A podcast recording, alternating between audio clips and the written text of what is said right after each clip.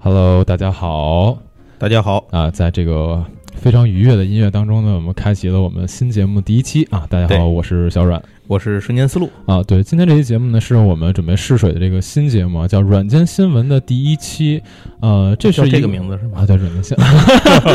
啊，对啊，你也是这刚知道对对对，我就和 大家一样感到很新奇。啊，没有没有，就是这个节目呢，我们也是说做一个试水吧。嗯然后呢，这期节目可能呃是一个相对互动形式更强一点的节目，，因为希望跟大家有更多的交流。对，我们希望把距离拉得更近一点嘛。没错然后这个节目呢，呃，大致会有两部分的内容。第一部分内容就是聊聊我们两个人最近啊、生活的状态，最近干了点什么之类的。不会是不会是像那个干点啥节目，不会是像那个就是对干点啥是一个疯安利狂的安利节目，是一个安利节目，就是会聊到我们最近生活里面可能接触到了什么呀，然后看到一些什么新闻，想发表一些我们自己的观点之类的，大概对对对是这样的嗯。啊，不会像是那个节目里疯狂给你安利，疯狂让你花钱，是那是不可能。否则我们在这个节目里都说了，那个节目怎么办？哎，对对。然后第二个部分呢是会回答一些，嗯、我们听众吧给我们发来他最近的可能一些烦恼也好，对对，他的一些故事，什么都有可能，也有可能是他们想了解我们的问题。对对，都是都是这些形式都是可以的，具体的这些东西呢，大家可以都可以问，其实君子坦荡荡嘛，没有你不能问的，只有我们不回答的。对，就是你如果愿意分享你的故事的话呢，那我们之后的节目，因为这个软件新闻，我们之后可能会做成一个相对固定的节目。然后大家如果有想问我们的，或者说有想分享你的故事呢，对，都可以回复给我们，对我们很欢迎。那现在差不多我们定的一个量是第二部分呢，大概会解答三个左右的问题，因为我们觉得其实每一个问题我们都希望比较认真的去回答，而且现在刚刚开始嘛，问题的量也没有那么大。对对对对对对，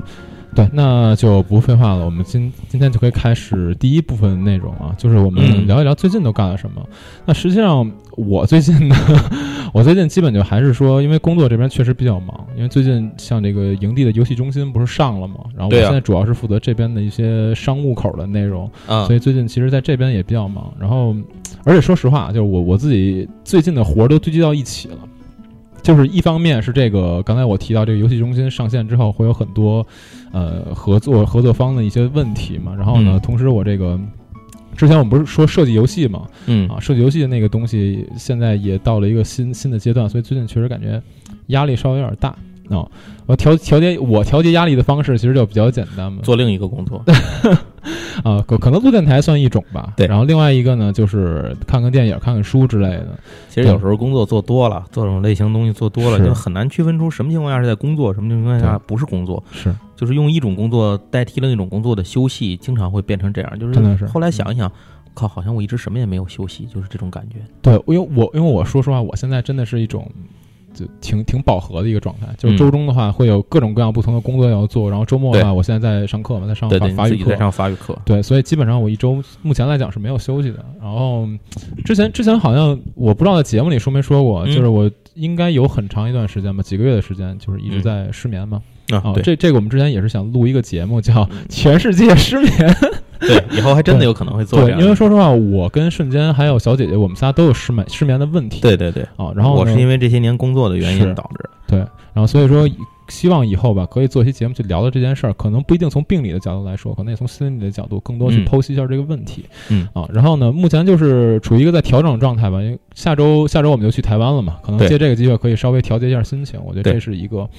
呃，另外一个就刚才我说我放松的形式，可能就是看看电影，嗯。然后那个看看书之类的，对，就看看展会，哎，看看展会，你的一些爱好。对对对，然后我说实话啊，电影的话，我最近呃就是挑了一些比较比较怎么说呢？那那样的，就我不用去考虑什么艺术性的片子去、啊。去看，我就考虑一下比较巨石强森，简简单一点的片子去看，因为我觉得那样的片子让我能有有点放松的感觉。嗯。我最近看了一个，可能就是韩国就前一阵子特别话题性那个《昆池岩》哦啊，就是什么伪纪录片啊。对，我知道这个。对，但是我看完之后，我个人是挺失望的。嗯我觉得完全没有达到我心中的水平。啊，而且说实话，呃相比中邪，我觉得都可能 是差点意思，就在我心里，我觉得差点意思。啊我我觉得完全没吓到我，完全没有吓到我，就可能嗯还不、还不如还不如我再看一遍《中邪》呢。对，然后、呃怎么说呢？我确实确实，哎呀，感觉，哎，最近这个这个状态就有点儿，你看，像我现在说话都已经有点儿语塞了。慢慢调整吧，然后看书的话，其实最近还是有看到一些好书，因为前一阵子不是那个我忘了是哪儿的一个什么读书节，嗯好像当当吧，当当还是哪儿的一个读书节，我忘了，就买了很多书，啊，然后确实，呃，不能说惊喜，但是说收获到我喜欢的东西了。嗯我我买了一个意大利作家的书，叫曼加内利。这个这个作家我之前一直在怎么说呢关注，嗯但是说实话没有完整的看他的作品。然后这次是买了一个他的短篇小说集啊，啊，叫一百，嗯然后然后看了看，哎，感觉真是真是不错。虽然是上世纪的作品，嗯但是现在读完之后依然觉得很有收获。然后另外一个最近在看的书呢，可能跟一会儿我们要聊的话题有关系啊，就是这个原研哉，日本的一个设计师，哦，原研哉写的一本书叫《设计中的设计》，这个嗯也是两千两千零三年的书了吧，嗯挺早之前的了。然后是呃前几年出了这个出了这个汉语版啊，然后我们就就看了之后，其实还有一些添加的内容，呃，就觉得真的是。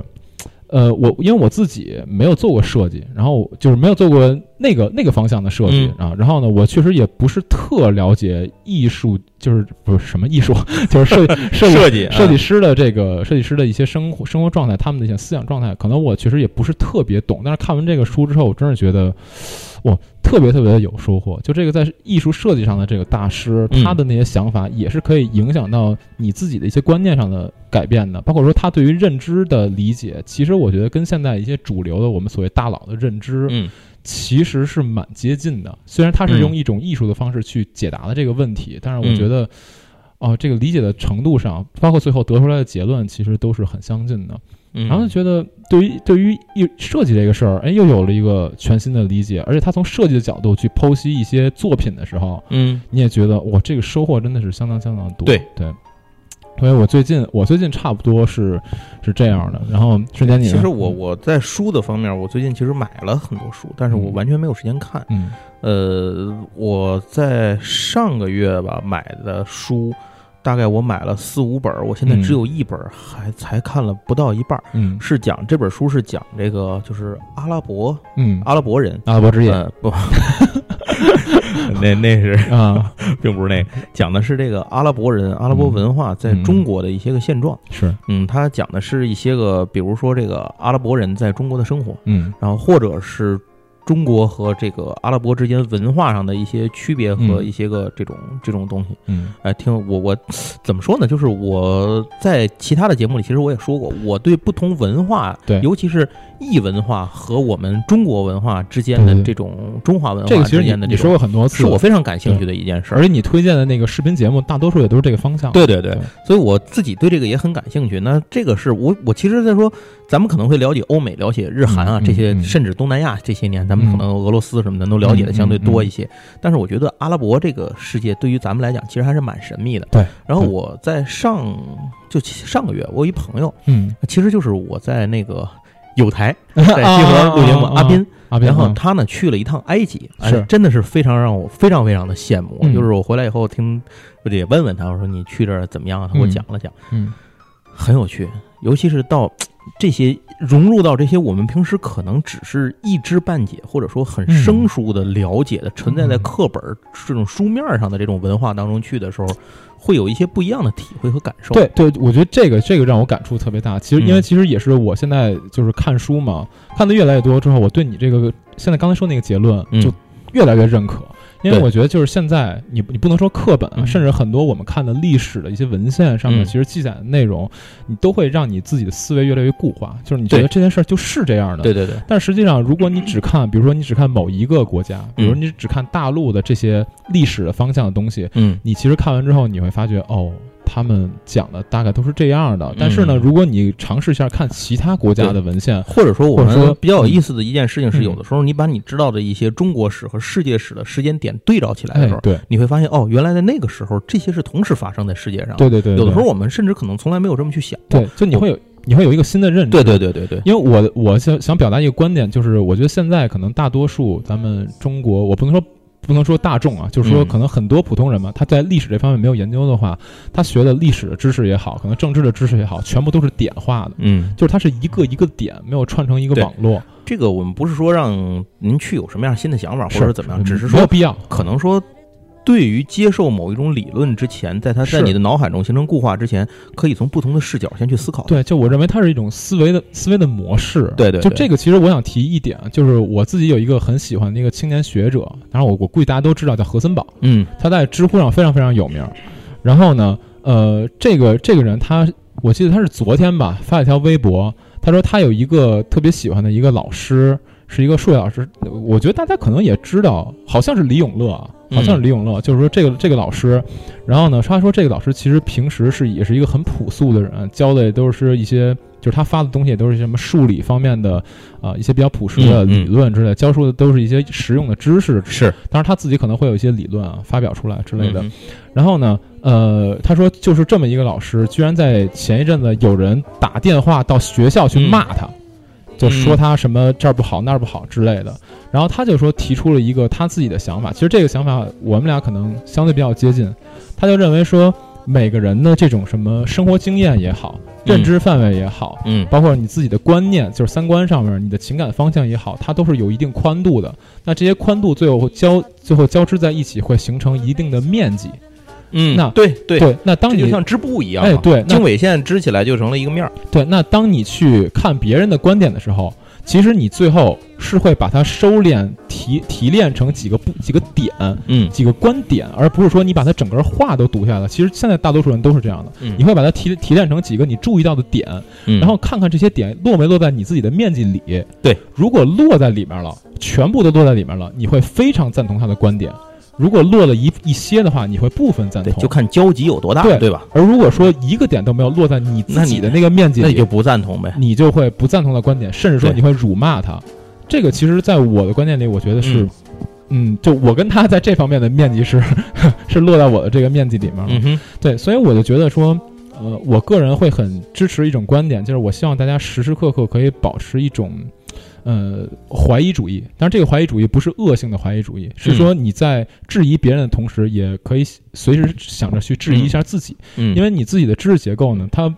可能会产生固化，嗯就是你自己的知识结构，你的一些记忆当中的东西，它未必就一直是正确的。你要时时刻刻对自己的知识结构进行一个修正和更新，对对去进行反思。对我们我们说，与其说是反思啊，不如说是有新的东西进来。是的，是的。那你就要跟他，当你跟以前的东西是一种延伸，你就变得更更加去深入的去探讨。如果跟以前东西是相冲，那你可能就会自然而然的产生思考，对，到底是哪一个要做减法？对对吧？就是另外一个概念是这个，就是空杯心态。嗯，就什么叫所谓空杯心态？就是你面对别人表达的观点，或者说面对一个新的知识的时候，你要你有一个去啊谦虚的接受它的并不是。说我面对空空如也的收入的时候，啊我只能保证悲凉的心态，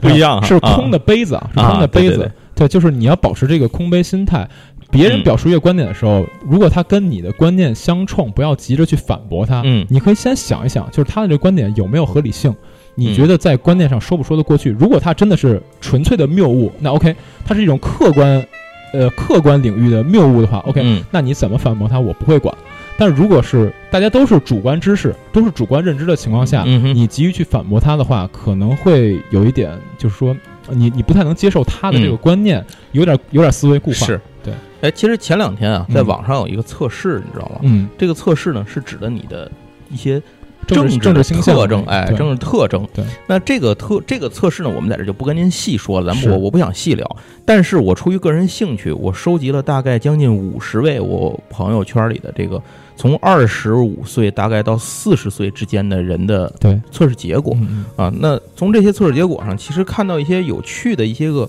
算是这个这些人可以算是现在的这种怎么说呢，像是青壮年的这个这个主要的社会的构成嗯构成层面。嗯当然，我能够找到的这些人是通过我的朋友圈找到的，可能他们有一些共同的特点，比如说他们可能会接受一些在知识层面啊，在他们所处的社会位置啊，或者他们的这种知识结构啊，嗯去这种这种兴趣导向啊会有一些呃雷同化，这个我嗯不能排除，因为毕竟你说只取五十个人的样本实在是有点少。但是呢，从这个里头呢，我还是看到了一些有意思的地方。是这里不妨跟大家做一点简单的分享啊，嗯这个我觉得还是蛮有趣的。是因为我发现，呃，首先说，嗯，咱们绝大部分这些人，大家几乎啊一个大比例上，我的印象里头应该是这五十个人里，可能有四十多个人嗯都是在进步主义这个方面是持一种积极的态度。对，就是他们更愿意去接受这种未来如何、发展如何，相信希望在明天会明天会更好这种感觉。进步主义者嘛，就是这样。那持保守主义态度的人呢，嗯只是个位数，就是两三个，还有几个是两边边边边开的这种。是哎所以这个哎，让我是跟我的预测的感觉是差不多的，嗯啊，是这样。另外一个让我觉得有意思的地方，就是所谓国际主义和民族主义之间的这个，因为现在这个世界越变得越来越，有人说越来越反而变得越来越去。这种自闭吧，或者说是，呃，你说就是美国也好，民族化英国也好对对，民族化倾向会比较严重。那么咱们国家嗯其实从不论是提“一带一路”也好，还是咱们提这种大国的建国纲领也好，，嗯反而是呈现一种更持开放的态度。但是在这个过程里，有时候我们说国际主义也好，民族主义也好，这些东西一定是冲突的嘛？我觉得可能也不一定。对，他在人身上可能会通过不同的点会有不同的反应。对，就是说我们会有国际主义的视野，但我们可能会有更种民族主义的这这种，或者说我们一些个这种保留在身上的一些根一样的这些东西，可能我们无法去转变它。是对我自己，其实这个测试结果里，我就是我一直认为我应该是一个国际主义者。嗯但是事实上做完这个结果之后，我发现我的民族主义更占上风。是，就这个地方我其实可以说一点，因为我我其实也没想到，就是瞬间这个测试做出来之后会是一个民族主义那么对，我是国际主义。百分之二十四，民主主义百分之二十六，然后百分之五十取中，就是啊我是一个中间带非常大的那人。其实那其实你没有明确的观点，，在这个里头，第一我是没有明确观点的，但是在在我这种比较模糊的观点态度里面，我可能更是多多少少的倾向于一点民族主义，其实是这样一个对。就是我我的测试结果，其实我是比比较明确的国际主义者。嗯，然后呢，我我这个观念可能更多的表现在一些对一些言论、对一些行为上面的一些嗯不接受。嗯，就是我我这么说可能有点极端啊，但是你像川普那种那种做法，民极端的这种保守回去就这种，我是我也不对我肯定能。不能接受。但是我可能更多的体现那种民族的一些个东西里头，在我身上，就是我会去用一种一种向前的观点去看待我们现在民族的东西，可能我是更会是这样。对，就是我自己的一个观念是，我更倾向于说，这个地球上人类这个种类是一个大同的群体。嗯就是我对于民，因为民族这个东西本身就是人自己划分的，嗯民族国家都是人自己划分的。他一规定说你你这个是这个民族是这样，你这个国家是这样，对对对你就他就规定了。是但我个人实际上可能对这个东西吧不是那么接受，而且嗯我自己，呃，我接下来这个论断可能有点不太好，但是说我希望大家不要骂我，嗯。就是我 我个人是很不喜欢扬我国威这一类的表述的，嗯。就是我我认为有一点烘，有一点去就是烘托民族主义，去提倡民族主义的感觉。其实我是觉得这种东西看它的应用的方式和它的形式是是是是，凡事有度就可以了啊凡是有度，对凡事有度，而且根据不同的场合，这个度是会变化的。我我承认这一点，我至少在我来讲，我会这个度会做调整。是但是无论怎么样想，我觉得这个东西啊，呃，可能会随着时代的发展，因为毕竟大家还是进步主义者占多数嘛。嗯在我的这个调查五十个结果里头，这个五十个人里头呢，这个国际主义和民族主义其实差不多是一半儿一半儿。对，我记得是。呃，略国际主义稍微略弱一点儿，嗯应该是二十二个人是国际主义占上风，另外还有二十八个人是民族主义占上风，嗯。呃，大概是是是这样这样一个比例。对，但是我想到一个点，就刚才嗯。我自己那观点，其实我觉得有一个渊源，因为我自己也是一个啊，对，形成一个观点必定有一个原因嘛，，啊。就是因为因为我是我其实也是生态主义者，嗯啊，对因为你有你是你那个里头记有一个特征，典型特征叫素食主义，对吧？对对对。嗯。对，因为我他这个其实还蛮准的，因为我自己是一个特别重视自然，然后特别也、嗯。也也倾向于说吃吃点素食的这种感觉，对。就是我你可以接受为了保护生态而改变人类现有的主流食物结构，对我可以接受，嗯。我可以接受。这其实是我不太接受。对，因为是因为是这样的，就是我个人其实在，嗯。呃地球这个观念上面，我自己是最重视的第一第一点，我放在最高处的是自然，嗯。就是我认为，呃，人类不要自视为万物灵长，不要把地球上面自然这些东西当做自己的财产。嗯，我我认为人类就是地球上的一员，它是众多众多类别中的一个。对，所以正是因为这个观点，所以我衍生了我后面那观点。我认为人类整体是一个大整体。对，嗯，你说我们现在都说爱护自然啊，什么可持续发展啊，绿色资源啊，其实我们大家不是不是反对这个，但是嗯从我的调查结果，从看这五十个取样来看，嗯其实有三十多个是处于在，就是它更倾向于生产主义，而不是嗯倾向于生态主义。是的，呃，所以包括这里包括我在内，包括我个人在内，嗯所以这种可能会我们会觉得，就是这大家会觉得，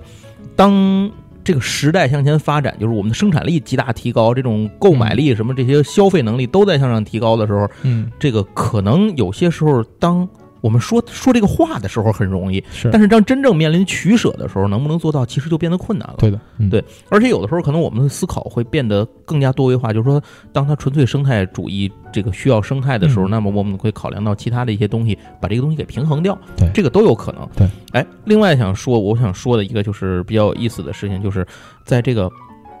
对，对于这种社会的发展和变革里，一般会有两种观点，一种人认为是这种激烈的改变，是一种人认为呢是这种平缓的变改，就是一种改良。革革命和改良嘛。对对对，那么这个里头呢，其实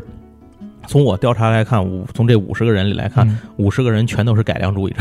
应应该是大多数人都会我我也理解就是这个事情，我想可能是在现在中国的主要的这种城市人口里面，我我不敢说所有地方都是啊，就是是一定因为各地一定有是有这种见解是是不一样的对的人嘛，所以我就是觉得在这种大环境下的主流思潮一定是处于一种改良主义的，因为我们是处于一种无论是从经济也好，从国力也好，从其他政治等等这方面，在处于一个国力综合上升的阶段。嗯那在这个阶段里头，虽然在在整个国际这个问题上面会出现很多碰撞和阻碍，这是必然的，一个兴兴起嘛，国家兴起这是必然的。但是在这个过程里，整体的民族感或者说自豪感、民族自豪感，或者说嗯整体的这种呃融入感、代入感、主人公的这种代入感，嗯。会比以前那些年的时候只说在纸面上的这种这种为主流的情况已经改变了很多。嗯嗯大家可能更多的把它融入到了自己的意识和行动当中去是的，所以这样的话就导致我们会希望社会越来，大家谁不希望变得越来越好呢？嗯但是我们可能更多的是看到了它发展更好的一面的时候，我们生活在这个群体里，生活在这个国家、这个民族里的时候，嗯我们会愿意采取一些改良式的方法，帮助它变得更好，并且成为自己成为其中的一份子。因为其实我们也很很深刻的知道，就是革命会带来多么大的连锁上的危害。对，就不能说危害，就是一些连锁的效应。对对对，对就是你革一个东西，那很多东西都要跟着变。对。这个东西的话，就可能对于我们现在，其实这就就说明，我觉得可能说明大家对现在的自己的社会和周围的这种生活环境的认还算同感满意对你还算满意。如果你否则的话，他可能会那个，我相信可能在阿富汗或者是什么伊拉克什么的，可能会选择那种激烈态度的人。你说这也涉及到一点，就就是是我们现在生活在和平年代。没错，对。对，就这是一个赶上了一个对于我们来讲，任何时代一定都有它的问题和它面临的危机。是。那么这个时代也不例外，比如说我们现在面临着跟一些，比如美国什么的这种这种地方，但是于我们个人来讲，我依然认为我们赶上了一个好时代。对。你说这个，我想到一个事儿啊，就是好像就是昨天刚前呃前几天前几天出的，嗯，就是那个 乒乓外交。哦，那个 是朝鲜和韩国是吧？对，那个我们不我们不深聊啊，就是说就是说我们啊这件事注挺让我震惊我跟你说。其实我也挺震惊的，对，但是我我我没太想明白，就是我在嗯前些日子，我当天看到嗯早晨有人在朋友圈里发了，我一醒看群里有人发了一张截图，嗯朝鲜宣布进行改革开放，我以为是 P 的图呢，啊我真的以为是 P 图呢，然后后来发现并不是，哦，然后接着就出这个就是开始两韩首脑这个朝韩首脑的会谈。会谈嘛，包括双方见面跨过这个三八线，然后这个双方你来我往的这种，然后这个推杯换盏嗯是吧？在谈笑之间，哦，我看着好像感觉我天，这电视剧嘛，这个其实冲击力还蛮大，我觉得就是真切的发生了。是但是啊，说实话，这个这个东西我们绝对不会往深了去聊，往深了聊容易出事儿。对对对对，咱们也咱们也不是这个专业的，咱也不好去评判，咱又不是专家，对吗？这对些事情交给专家来做。对对对，只是说这个东西，呃，就说啊只只说一句话吧，啊世界变化快。是的。嗯，然后在人家和平的同时呢，我们国内开始因为一些小事儿撕逼，然后 不不是不是政治上的问题啊，就是嗯电影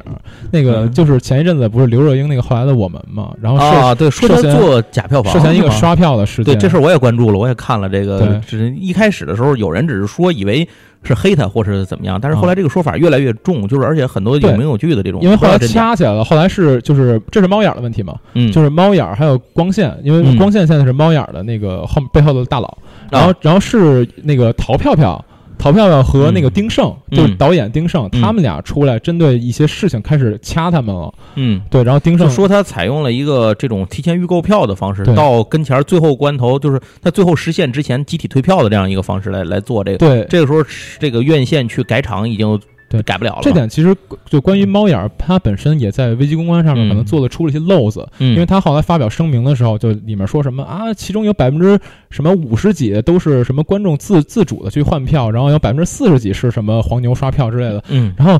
他后发完这个之后给删了，就发完之后这个把原来那删了，然后把把那句把那句话去掉之后重发了一遍，嗯，然后我就说但，被人截图了，对吧？对，就人家已经看到了，啊，对，然后丁晟其实纠结的这是这种嗯。事儿就是一旦你发了又删掉，我觉得在危机公关，上，尤其是特别有问题，特别会导致负面效果，因为一定有人在盯着你截图，你发出来，你一秒钟删都能被人截对。对，然后丁晟其实纠结的其其另外一个电影的问题，就是他嗯。之前发的那个《英雄本色二零一八》，嗯。就是他拍的那个电影嘛，宣发成本上面有一些属于说现在的票补之类的，啊。然后呃，他们当时就说这个钱花光了，但完全没有解释说这钱到底是怎么花出去的，就是好像是跟掐光线是怎么着啊，嗯就反正就掐的还挺重的。但是这件事儿我们也不、嗯不评论啊，没什么可评论的。啊哎，刚才就是我们俩在做这节目之前聊的时候，发现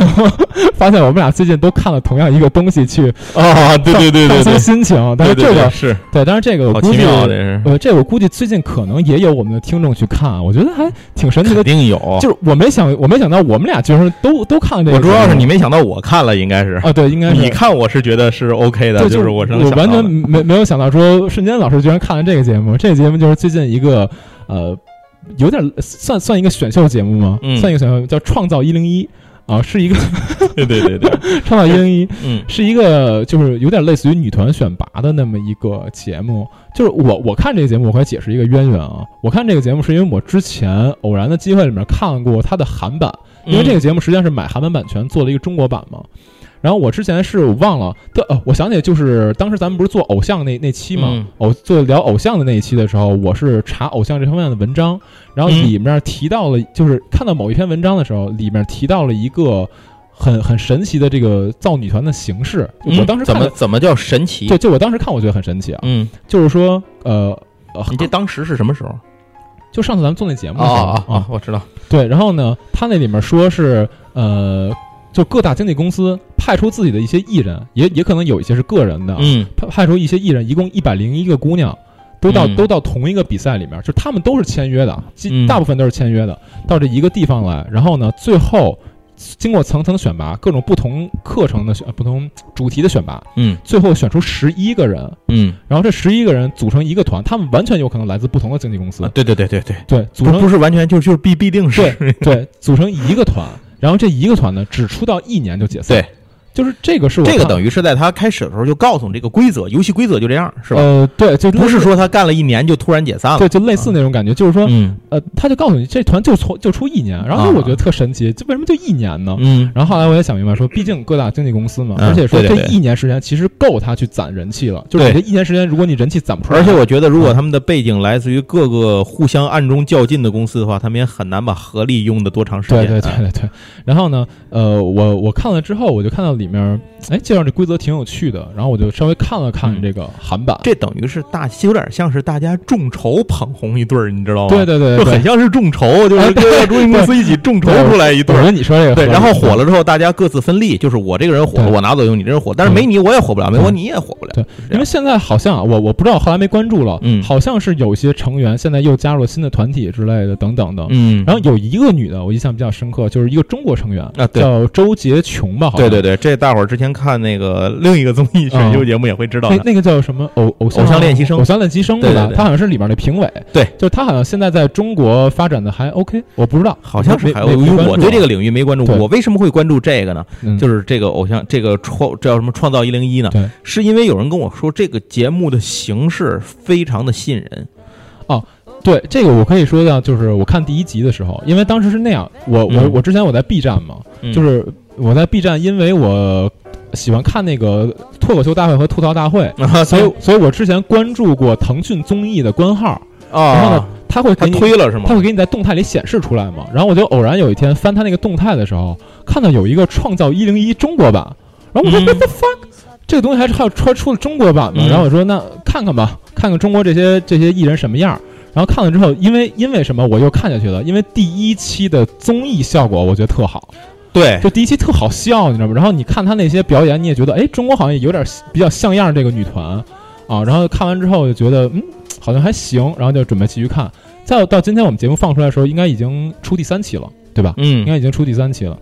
然后呢，我不知道首先你你看的时候你是因为什么？我因为看这，首先这是朋友给我介绍的，嗯就是地核工作室那个周大宝，哦大宝看完这个给我介绍，但是我当时还没想去看这，因为我觉得就是综艺节目能有什么。后来，你在我以前的节目里给大家推荐过一个这种又要说到这个不同文化交流的一个节目，叫《韩国东东》，嗯。它是韩国一个叫东东的女生做的哎，做的这个中国文化和韩国文化之间的一个节目。，嗯。然后它呢，里面有一个这个。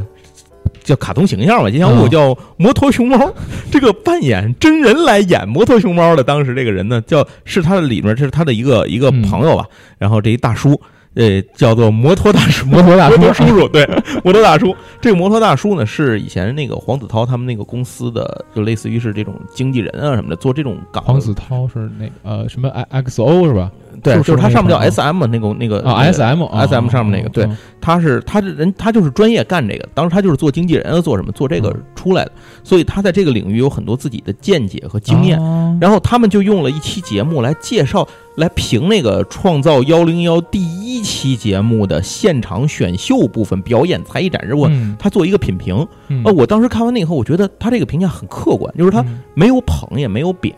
每一个都针对很很客观，而且他针对根据这个韩国女团的一些情况进行了一些对比。是。而我觉得哈，我就往下顺便拽了一下底下的评论，嗯。因为一般来讲，这种评论大家吐槽酸民、喷子都会有，这个没有，这大家都觉得里头都很和谐，一团和气，大家都觉得这个这个叫什么摩托叔大叔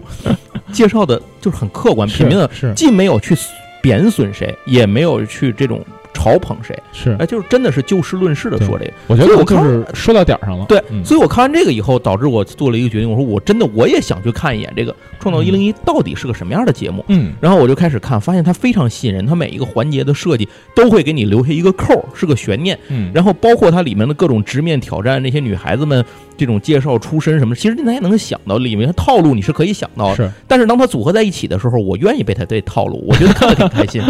对，以至于后来我又去找，看完这两个两集嘛，当时嗯我去网上找了它的加长版。啊啊，加长版看完之后，我又去看了什么《一零一宿舍日记》啊，导师的这个评评论的这个这个节目啊，包括第一集下来之后，那个谁，那个第二集下来之后，那个李子璇，还记得吗？啊嗯，那李子璇他不是拿到了一个那个投票，内部投票投他拿那个 C 位吗？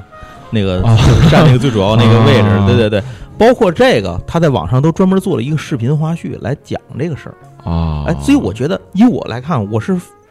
咱也许是一个我我是个阴谋论者，就是经常经常有这种这种观点。我觉得这个背后一定都是有剧本在写的剧本肯定有，因为李子璇很好的诠释了一个叫什么逆逆风翻翻盘哎，这个概念，在节目一上来给大家打了这么一个深刻的印象符号。我我是觉得有可能是李子璇当时的那个表现，让这个节目组可能会觉得他很适合表演这块儿，就后面造了一个这个这个状况。当然这是我胡猜的啊，您您您您就一听当一乐啊。对，只是我觉得这个就是他这个一步一步设计，不管他是哦这种巧合就这样。嗯还是说他是精心设计的巧合？嗯你明白？反正它最后产现的这种结果是很吸引人去关注这个节目，是而且你看完之后，你会一层一层的想知道它后面怎么样。嗯它当你引发了一个观点之后，它就会就这个观点又展开一些新的这种怎么说呢？打开一些新的窗口，嗯让你能够看到这个节目不同的视角。嗯哎，我觉得这把它变成一个立体化的包装，从一开始变成一个，它是一个平面的节目，让你看完，哎，你是我是观众，你是节目，变成了你从各个角度去看待这件事儿。对，啊，就是好像你真的，因为偶所谓偶像天团嘛，之前那个咱们营地的这个这浩哥在的时候啊，那个这浩哥是是天团迷嘛，真岛浩，哎，真岛浩跟真岛浩聊天的时候也说过，就是这个东西它最大的意义在于，好像让粉丝看到了偶像的成长，并且觉得自己在这个过程里做了些什么。是是啊，那么这个现在他做的这个一零一这个过程，感觉就像打开了不同的窗口，让你正在全方位的认识这些女孩，嗯。以准备让你选择和跟他们陪伴他们一起成长，嗯，就是这种感觉。我大概大概能理解那种感受。对，所以我对这个节目非常的好奇，就是我一直在看下来，包括今天小阮还说过你是中魔了吧？怎么坐在那儿哼歌的时候总是这个 一零一主题曲？我说我最近看的有点猛。啊，确实啊。不过这个你，我觉得你说这个挺对的，就这种陪伴式的、陪伴成长式的嗯这种、这种节目形式啊，或者这种偶像养成的方式，我觉得确实是现在挺多人很吃这一套啊。当然我，我我不确定是不是所有人都吃这一套、啊。对嗯，行，OK，那我觉得我们关于我们俩这部分呢，差不多嗯就先说到这儿了。接下来呢，给大家分享一下我们这一哎期、到了节目的啊重要的第二部分，对听友给我们分享的一些故事，然后我们说完他的故事之后呢，会从我们自己的观点来聊一聊啊，我以为说完这个故事，我们节目就结束了，不是？没有啊，咱们先先说一下第一个故事。这个故事呢，呃，是一个我们群里的朋友，嗯啊叫丙嗯啊，不是我们影视师的那个、那个对对对丙老啊对，不是丙老啊，对他给我我一开始猛一看他说话，嗯我还以为是 对他给我们分享的大概是这么一个故事。他说？他说小冉你好，我五一作为伴郎参加了好友的婚礼，嗯看到好友收获幸福，我很为他高兴，但同时想到自己呢，又有点揪心。特别是我父母在这之后呢，在催我说，然后然而呢，我目前连女朋友都没有。嗯 啊，呃，可能是单身太久了吧，根本不知道喜欢一个人要如何开始。有想要靠近的女生，但是呢，对方已经有男朋友了啊，所以我也只好作罢。嗯，嗯然后呢，他他的他的观点是说，他不想咱们这个节目变成一个大型情感节目，所以他不想问情感方面的问题啊。然后他就想问说，想问问如何面对父母催婚找对象，这个时候呢，去调整自己的嗯心态。他想问这么一个问题。其实我看完他这个问题之后呢，呃，我个人觉得吧，嗯，他其实前一个问题才是就是他这两个问题是相关的，否则的话，他呃，咱 这位丙这位朋友啊，你他也不会把前面那个问题在这里特意先提出来再说后面。因为我其实我觉得他前一个问题才是他个人更核心的一个问题，就是他如果解决了那个问题，对对对对，可能后面后面这个迎刃而解对。他其实后面这个是前一个问题的果，是。对吧？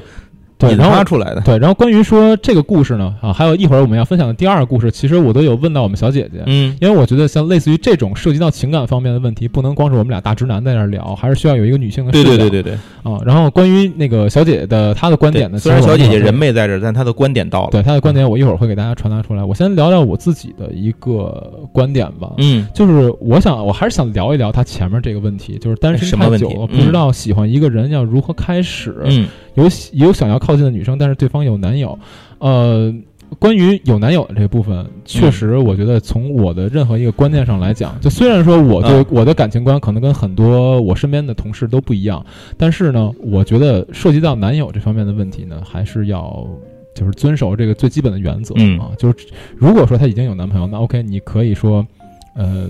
等候啊，对可以说等候，但是说陪伴他 成，等候他成长是吧？对，但是不要一方面不要说作为备胎那种去等候，对对对，就是说你的付出也有度。对因为你每个人都是一个个体，你对不要说想着啊，我特别特别喜欢他，我就要为他什么付出我自己怎么样。其实我我一直觉得这种感情的事情啊，就是爱情的事情，是以靠一方付出和牺牲是不可能得到你期待的回报的。对的，即使对方给了你回报，也绝不是你想的那样。对，因为你们俩的关系从那一刻就不对等了。没错，如果说不对等的话，这其实更像一种嗯情感式的绑架，牺牲式的情感绑架。是是就就这个是很困难达到一个平等的一个状态的。是，但是如果说。就是我，我只说一一个、嗯一个可能性啊，就是有可能的感情感情关系是这两个人本身他嗯期待的就不是一个平等的关系，就比如说一个啊大男子主义的男的和一个喜欢大男子主义男的的女人，嗯，就是这种关系，他从一开始就不可能是平等的，但是他们可以共同去接受，们乐在其中就对，可以了。乐在其嗯。中，这个就 OK。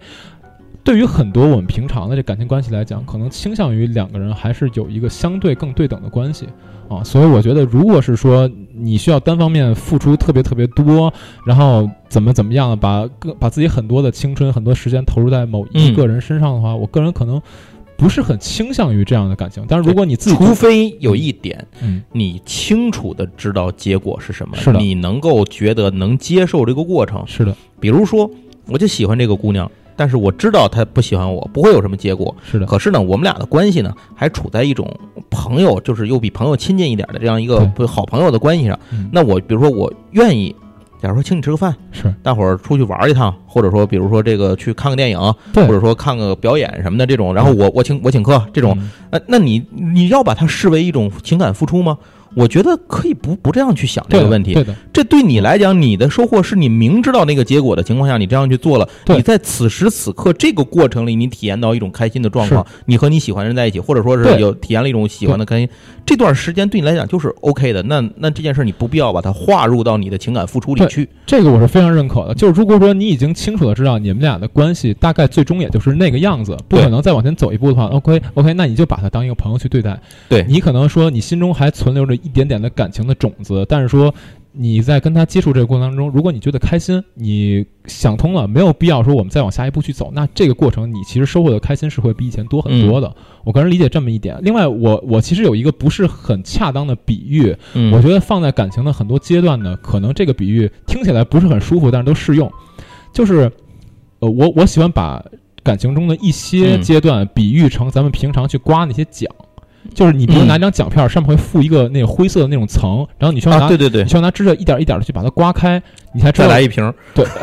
然后你才知道里面是什么嘛。对，我我觉得是这样，就是说，当你刮到“谢谢惠顾”的第一个“谢”字的时候，就可以停，你就可以停了，不是真的要把“谢谢惠顾”四个字全部都刮出来对对对对对，才接受这个结果。当然，这个这个东西的话，可能每个人对它的接受程度是不一样的。有可能你刮到第二个“谢”字的时候，就你平常嘛，有可能你刮到嗯第二个“谢”字，你才觉得说，哦，我可以把这张票扔了。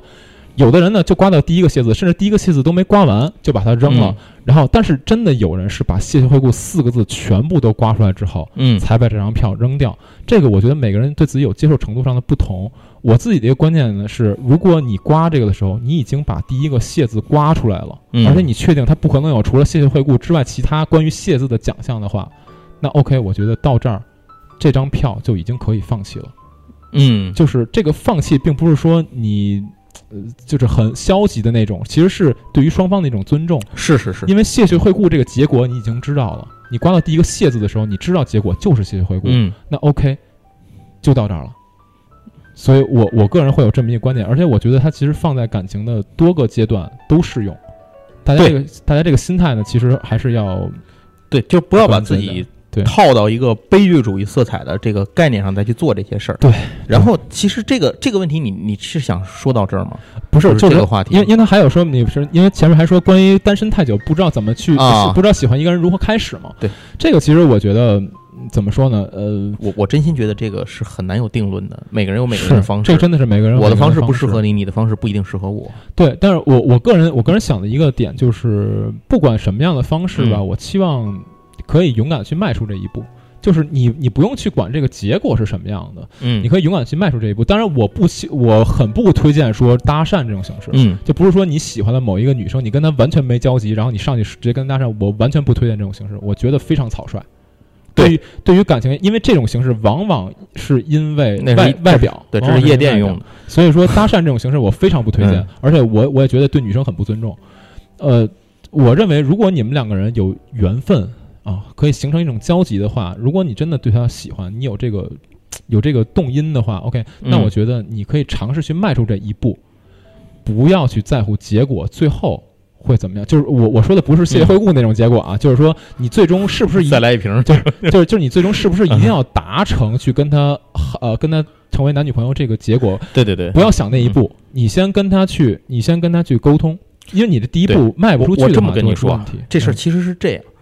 如果你对一个女孩子有有感，有就是有喜欢的感觉的意思，你去通过你的方式表达了，那个女孩儿一定能感觉得到。是的，假若她给了你反馈，对，那么你就觉得这事儿可以。如果对方一直不给你反馈，你放心，他一定是不想，是不是他觉不出来。女孩子都很聪明。对的，对的尤其在这个感情问题上，女孩是很敏感的。就是真的很很难说有一个女孩傻到那种程度，说完全我感觉我我不排除有，啊、但是我相信这一定是很少很少数的，很少数的啊。我觉得女生一般都会对男生的这种行为有一定的敏感度。对对对对对，是所以我觉得吧，这个其实就是你迈第一步的事情。嗯但是如果你不知道怎么去迈第一步的话呢，呃，我我其实不太推荐你跟朋友去问，因为一个人一个方式，对，你就用你自己觉得你最真实的方式，这个没有那种普天之下皆准绳的办法。对，因为这个说实话，最后你们俩不管是什么样的关系，朋友也好，哪怕最后成为不了情侣也好，但是最起码你让这个女生接受到的是最真实的你，嗯，就是你用你自己最真实的表现方式就可以了，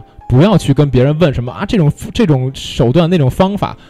不好，对，因为太太假了。摸索着来吧。这事儿就是成与不成，在机缘之间。对的嗯，对的，至于说说另外，他其实他提到那个就是父母催婚这个事儿，我我我其实呃我是经历过这一段儿的，嗯因为因为这段事情嗯就是经历过，我很多朋友也都经历过，然后有些觉得没经历不住呢，就就结婚了，就是这种，反正就有些呢觉得啊不行，这个我觉得我我命硬，就还扛着是吧？是，反正有各种各样的方法，这个其实也要针对因人而异。嗯但是有一点是不变的，就是你自己到底的心态是怎么样的。就像我们刚才说的，如果说其实如果你有前面那段顾虑和想法的话，嗯，你只是因为种种原因觉得自己张不开嘴、迈不开腿，而不是你从心里头坚定自己是一个这个独身主义者，或者觉得我现在就是不想想这个事儿，我现在没这功夫。那么其实父母对你的催婚这个东西来讲，一方面你可能会确实觉得它是一个困扰，嗯另一方面对你来讲，你可能也。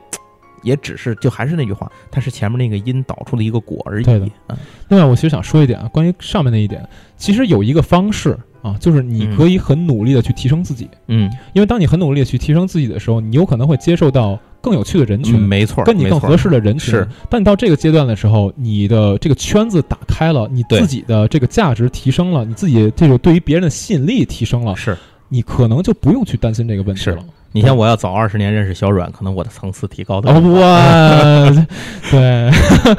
另外，我回答一下，就是我传达一下这个女巫老师她对于第二点催婚的一个她的观点啊，因为其实我跟她的观点是一样的。嗯她说是这样，就是面对催婚怎么办？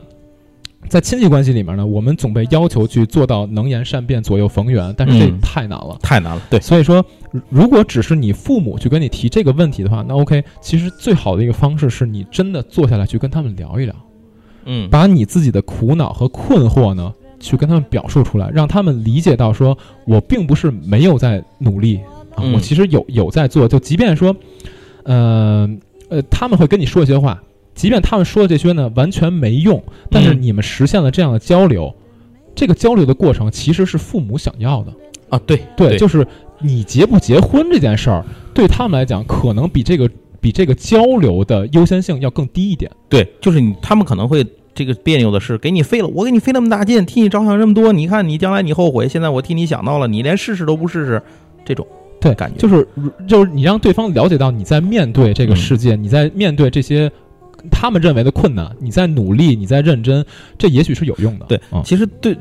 还是以我举个例子啊，你们举别人我也不知道也不合适，还是以我举个例子，我自己其实是从来没有去相过亲，就是哦我完全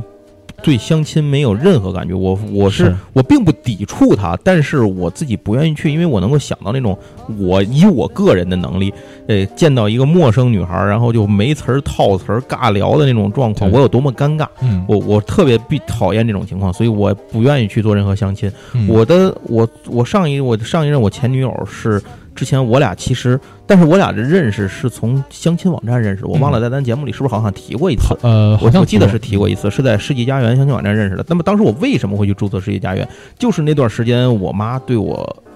这事儿唠叨的，我有点头疼，嗯我受不了了。我说那我至少先表个态，我做个姿态，我做了一件事让你看看。我又不想去在生活中相亲，那么于是我就注册了一个这个。我说我至少做一步努力，我让你看看，嗯我不是不听你的，或者说我不是不给你面子，对，或者说我你说什么我故意去去跟你拧着干，我不是这样，我我我还是愿意做一些尝试。嗯。啊，就是就是这样，你可能会做出一些态度上的一些东西。对，当然我们刚才也说了，也有可能不成功，也有可能你父母就不接受你的这些观点，依然对你去发表这些牢骚。那这个时候没有办法，你尽可能的还是说当一个好好先生，不要跟他们吵架，去接受他们的这些观点，因为你越吵架，这个矛盾越严重。对，而且这块儿我其实想说，就是小姐姐给我传达了一个观点，我很喜欢这个观点。她说，呃，不能说很喜欢吧，就我觉得还不错的一个观点，就是她说，人不是普通人，人要很努力才能成为普通人。嗯，我觉得这句话确实我挺认同的，说实话。对对对，嗯，直到你秃了，你才能变强。啊，那我那我是不是应该也穿个黄衣服，戴个红披风之类的？对对对。OK，行，那这个第一个问题呢，就先说到这儿了啊，因为我觉得可能再深入的话，我们也不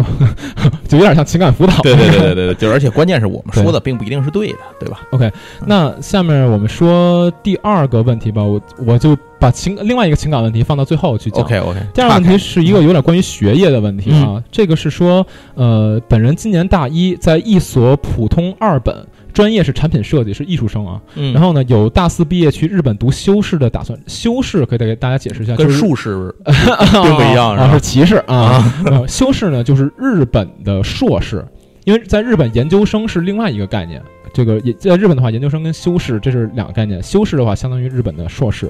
OK，那家里他家里对他的打算呢也表示支持，也在帮他去打听啊。但是呢，他们都没有对这方面的了解，然后想问我们说，除了在大学阶段努力提高专业水平和日语学习外，还应该做些什么来让我距离理想更进一步？我又应该如何选择适合我的学校和专业？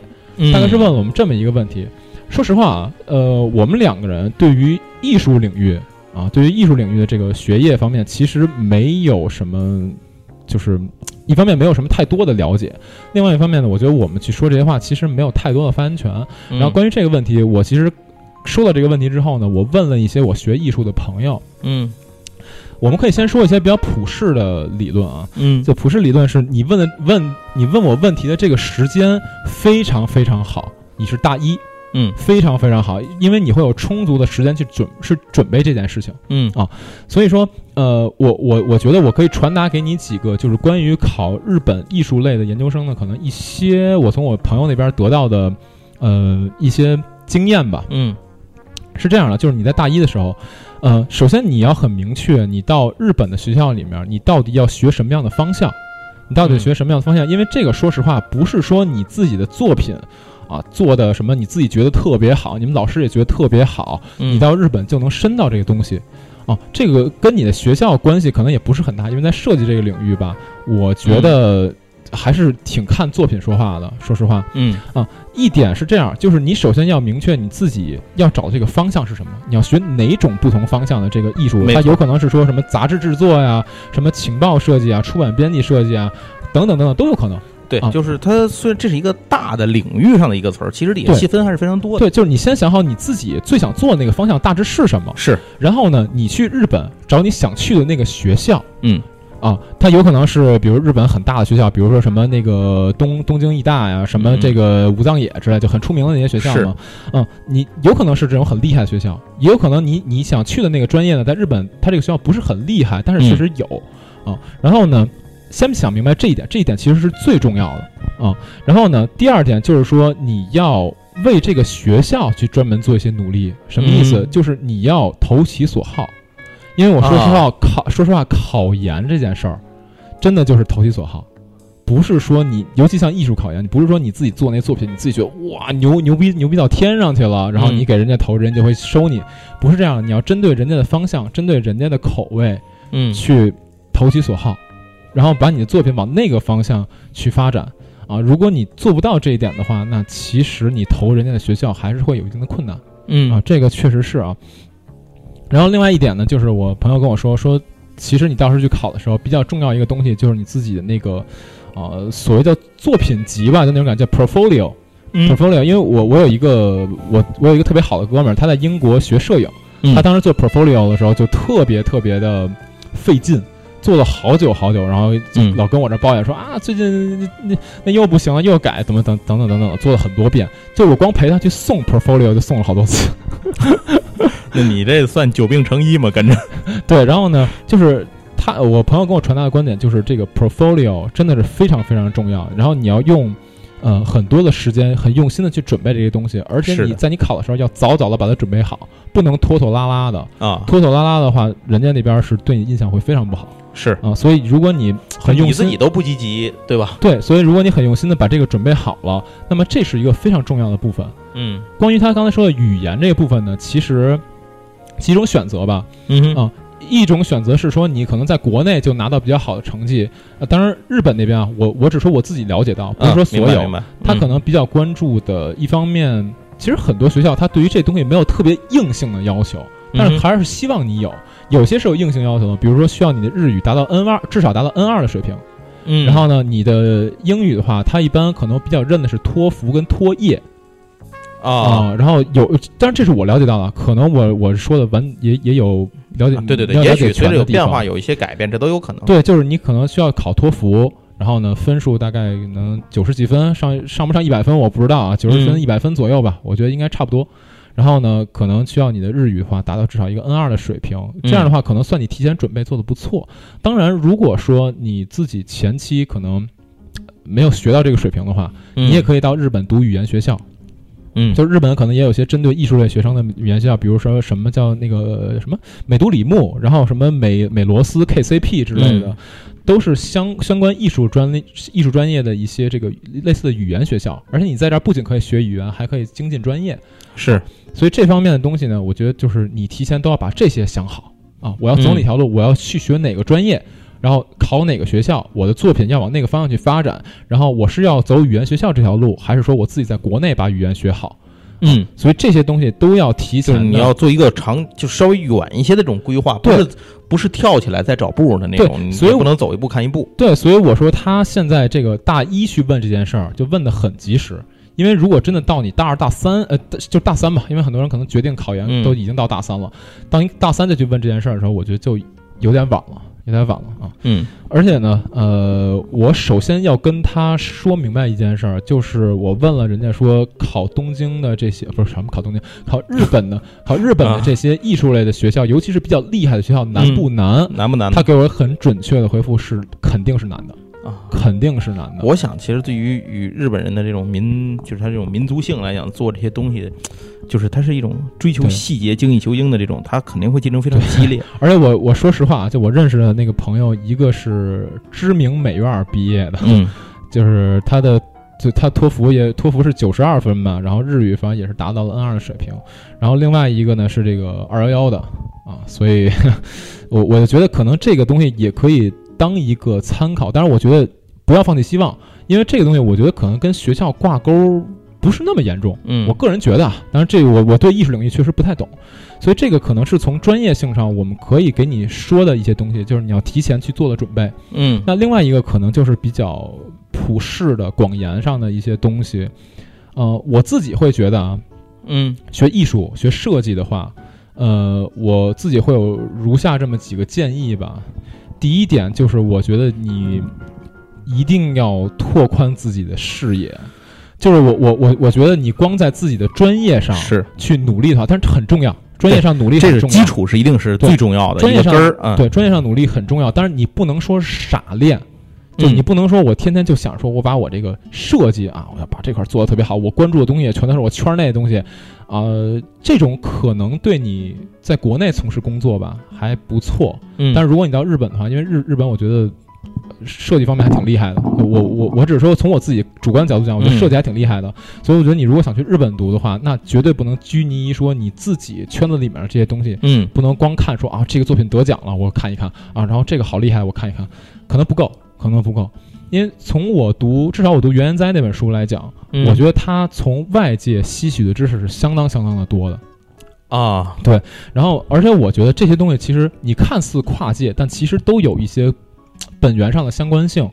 就比如说我们呃说大家都可能很熟悉的一个游戏，就是《佩罗松纳五》，就是《女神异闻录五》嗯 P 五那个 P 游戏。五对，现在还在出动画呢。对，其实佩罗松纳这个概念最早就是来源于荣格的那个心理假面的那个概念嘛，啊然后他设计出来这么一个游戏。对，然后美学风格上可能也有一定的，就是从理论当中参考的一些东西出来。是是是，对然后包括说我们都知道很厉害的一本书叫《极易币之大成》，嗯就是那那那个书的话，其实我觉得它也是把不同层面的一些呃成就、一些成果、一些作品，从里面分析出了一套东西，然后给它写成了一本书，非常厉害的一本书。嗯所以我觉得你跨领域的去提取一些东西，应该是完全没有问题的。嗯尤其你学设计的话，首先你可以从你近邻的艺术领域，啊嗯，你和音乐也好啊，比如电影也好啊，其实电影跟设计就有很深的关系了，包括摄摄影也是嘛，都有很深的关系。是是是，从你近邻的这些领域，包括你去呃读书也好啊，你去看书，书的设计可能也是一部分，书里面内容也是一部分。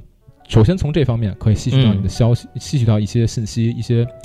呃很有价值的营养吧，我觉得。嗯然后呢，你还可以跨出去，再去学一些东西，比如心理学也好，哲学也好，历史也好。我觉得这些领域，其实你去看了之后，都是会领悟到一些东西的。因为之前我一直都喜记得那个乔布斯讲乔布斯说的一句话，嗯呃，当然这个可能跟他这方面呢跨度比较大啊。他是说每个人都应该学编程，因为编程呢，它教给你的不是说啊你怎么去编一个东西，而是一种新的思考方式。我很喜欢他这句话，因为它应用到很多领域，其实都一样。嗯就你学法律也好，法律提供给你的可能不是说你去跟你能当律师，不是说你去跟别人辩驳能力，可能就是一套全新的思考方式。对，嗯，这个我觉得，尤其对于这种呃创意行业，就是你去做嗯设计的话，你可能需要很多的创意，很多的元素，很多的这些东西在脑袋里的话，嗯我觉得你去扩充自己的知识面儿，打开自己的视野，实际上是非常非常重要的。嗯啊那另外一点呢，就也是，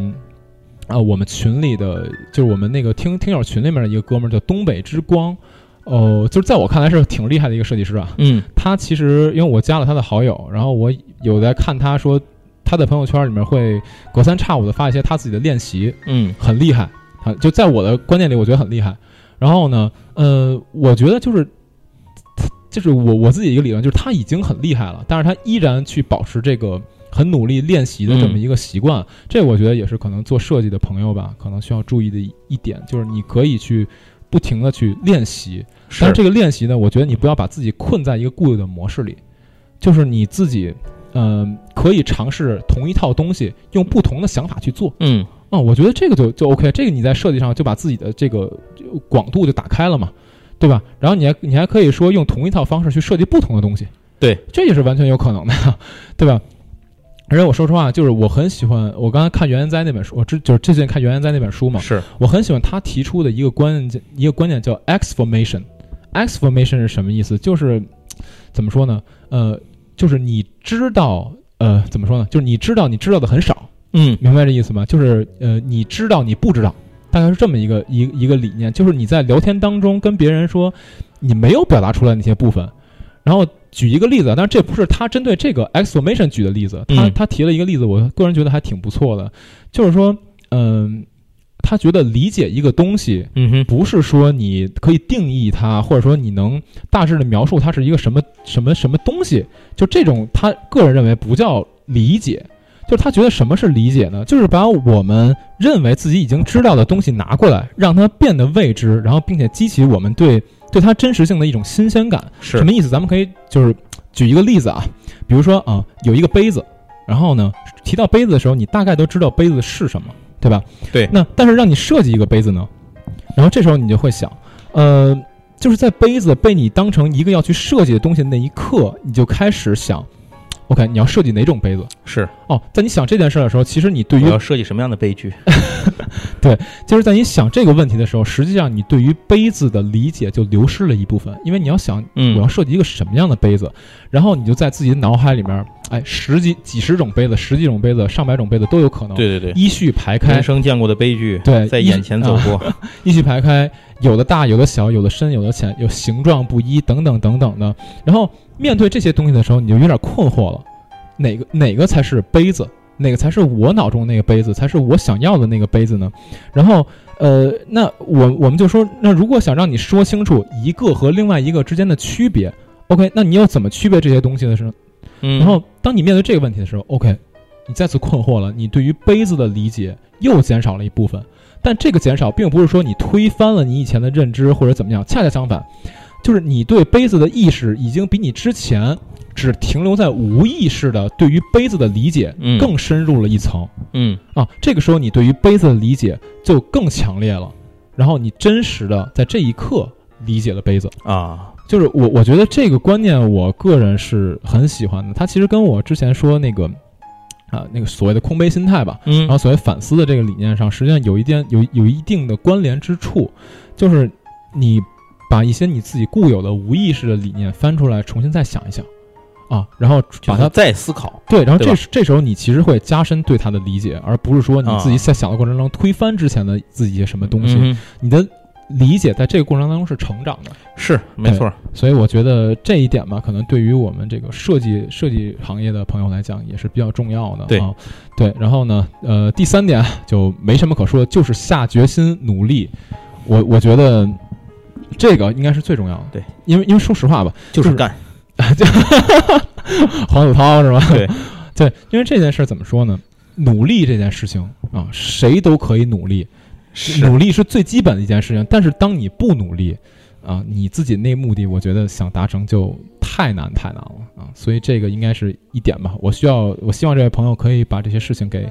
想好啊。嗯你想好，你到底要不要干这件事儿？那一一旦你确定了你要干这件事儿，OK，那刚才我提到那些各种各样的部分啊，上哪个专业、哪个学校，啊嗯，为他付出多少，你的 portfolio 什么时候做，我要怎么去延展我自己的一些知识等等，你要去可能看别人的设计，然后可能再去看一些书，把自己的视野打开啊，嗯这些过程你就要想好一步一步怎么去做这个事情。OK，好，那我觉得差不多。嗯最后一位朋友这个问题也就聊到这儿了啊。最后一个呢，也是一个 有点偏情感的，而且这个故事我觉得好像还挺长的，是吧？挺厉害的。这个故事，对咱们说一下啊，这个朋友叫陈悟空。嗯，OK，他说是他有一个纹身啊，他身上有一个就是纹纹在身啊纹上的图案身是关于他的前女友的，嗯是多巴胺的化学式啊，这个还一个化学城市啊还挺神奇的啊。他说是因为他的前女友名字里面有一个安字，哦所以他就纹了一个这还蛮用心的想法，啊，纹了一个多巴胺的化学式，然后后面加了一个 A N N，就是安。嗯。OK，然后呢，呃，五一的时候他们一起去了上海啊，然后这件事情呢，他没有跟他现任女朋友说，啊，就是说他在现在有女朋友的情况下约了那个女孩子一起去前女友上海玩。啊。对，嗯、不是说他不爱现任啊、嗯。但是他说就是安这个女孩子给他的反馈和情绪对他来讲能量更大，差不多是这样我能想象，啊。嗯能想象，对，然后他不知道这算不算渣，但是他知道他如果没有亲自当面和安聊明白他们的事情的话，他觉得自己永远没有办法开始新的感情和生活。嗯啊，就是觉得好像前面一个事儿总有个扣儿没结束对，就因为他觉得他们分手，当时分手分得太草率了，嗯，然后他总觉得他们还有复合的可能性，然后他甚至说拼命的在现任的身上寻找安的影子和共同点。嗯哼，最糟糕的一次啊、他甚至因为打电话很着急，直接用安的名字称呼了现任。嗯，这个就挺严重的了。所以说这次在上海的时候呢，他跟安聊了很久，嗯但是他发现他所有表达都是多余的，因为那天之后，不，因为他已经明显的感觉到安已经不爱他了，啊，就是他能够觉得出来对所以那天之后呢，他有了一种真正失恋的感觉。啊，嗯、他知道他们永远都不会复合，甚至永远都不会再见面了。啊，那后来当他开始认真的思考自己的生活的时候呢，他想。呃，他就想，他居然在安带来的这种负面的情绪里，莫名的获得了一种动力，或者说是态度吧。嗯回来以后呢，他就抱着他抱着他的现任很久，一句话都没有说。嗯嗯、或许是因为对他有一种愧疚感，也或许是对他的一种责任感。他想问我们，他这种行为算渣吗？嗯，他一直觉得呢，他是在做一道单选题，也许也从来没有想过伤害任何人。呃，他只是想让自己和喜欢的一切在一起嗯啊、那这是他的一个表述。关于他的这个问题呢，我其实也问了小姐姐。那关于小姐姐的观点，我们一会儿最后再阐述。嗯呃，我可能先表述一下我你的我的观念吧。对。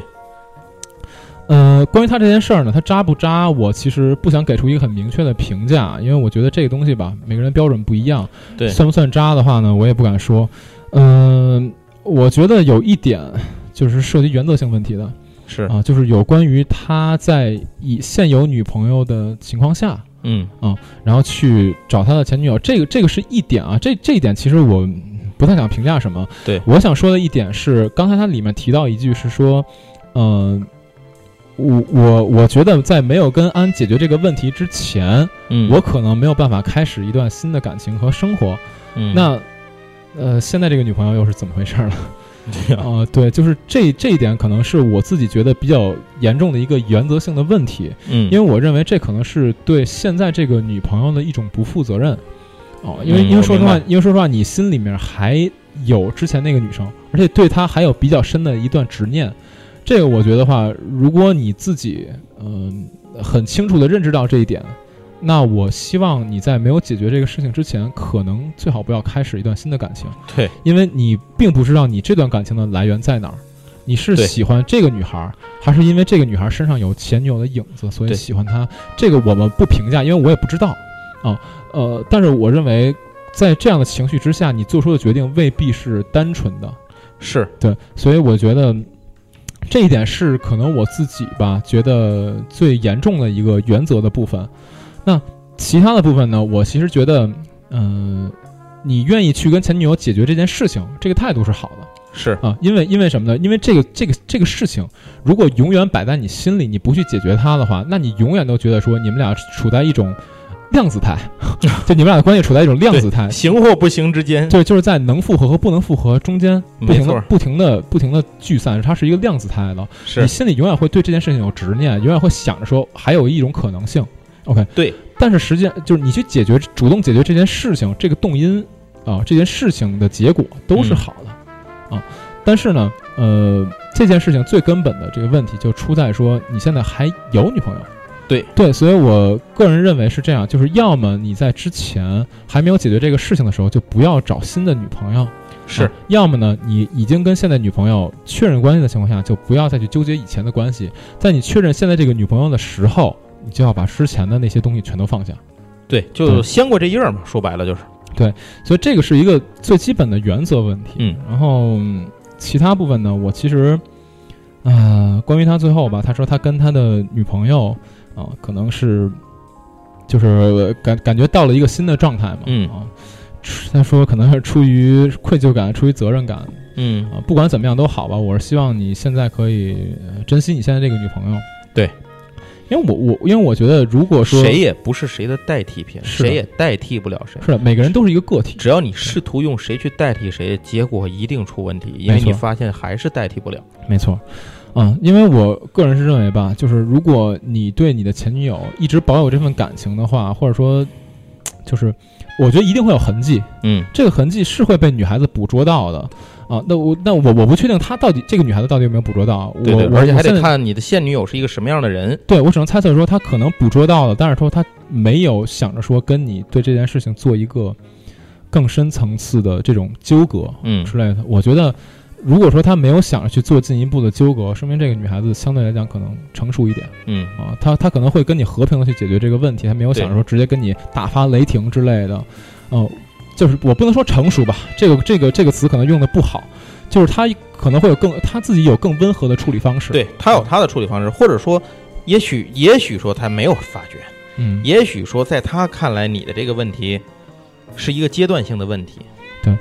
另外就是这都不好说嗯另外就是关于他最后说的这句话，就是我只是想，呃，自己和喜欢的一切在一起。这件事情本质上没有错误，但是不要不要涉很难很难做对，但是不要关联到别人。对，就是这件事情本质上没问题。如果你自己啊，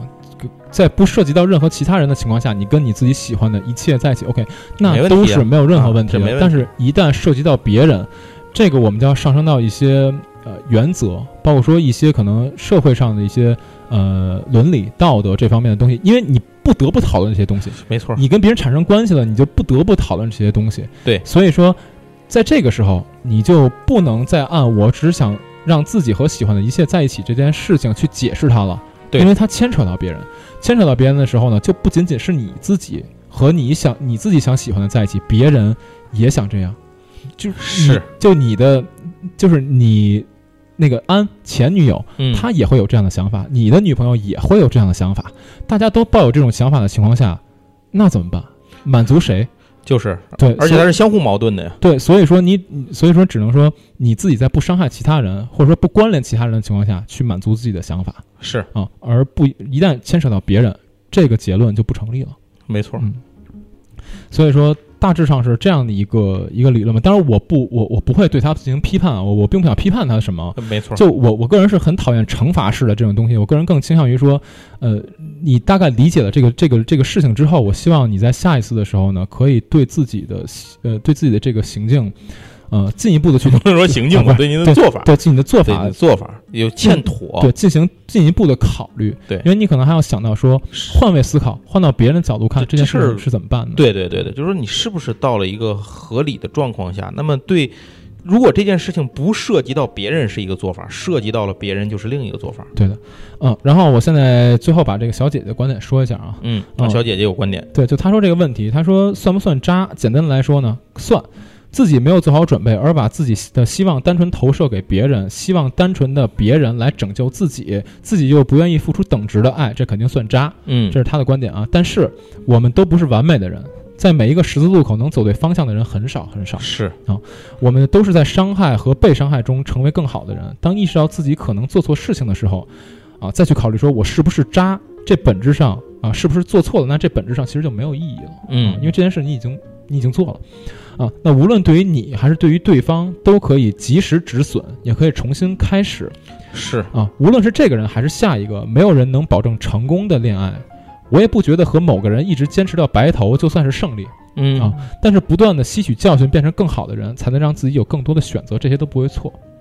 啊，这倒是，对小姐姐这话说的对，对，那做正确的事情呢，很难啊，所以我们很多的时候呢，即使知知道是正确的事情，也会犹豫不决，但是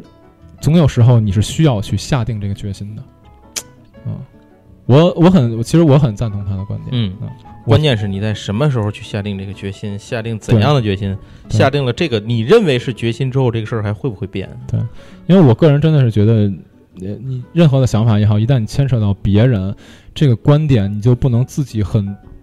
很就是你独自去做这个决定，那就不成立了。没错，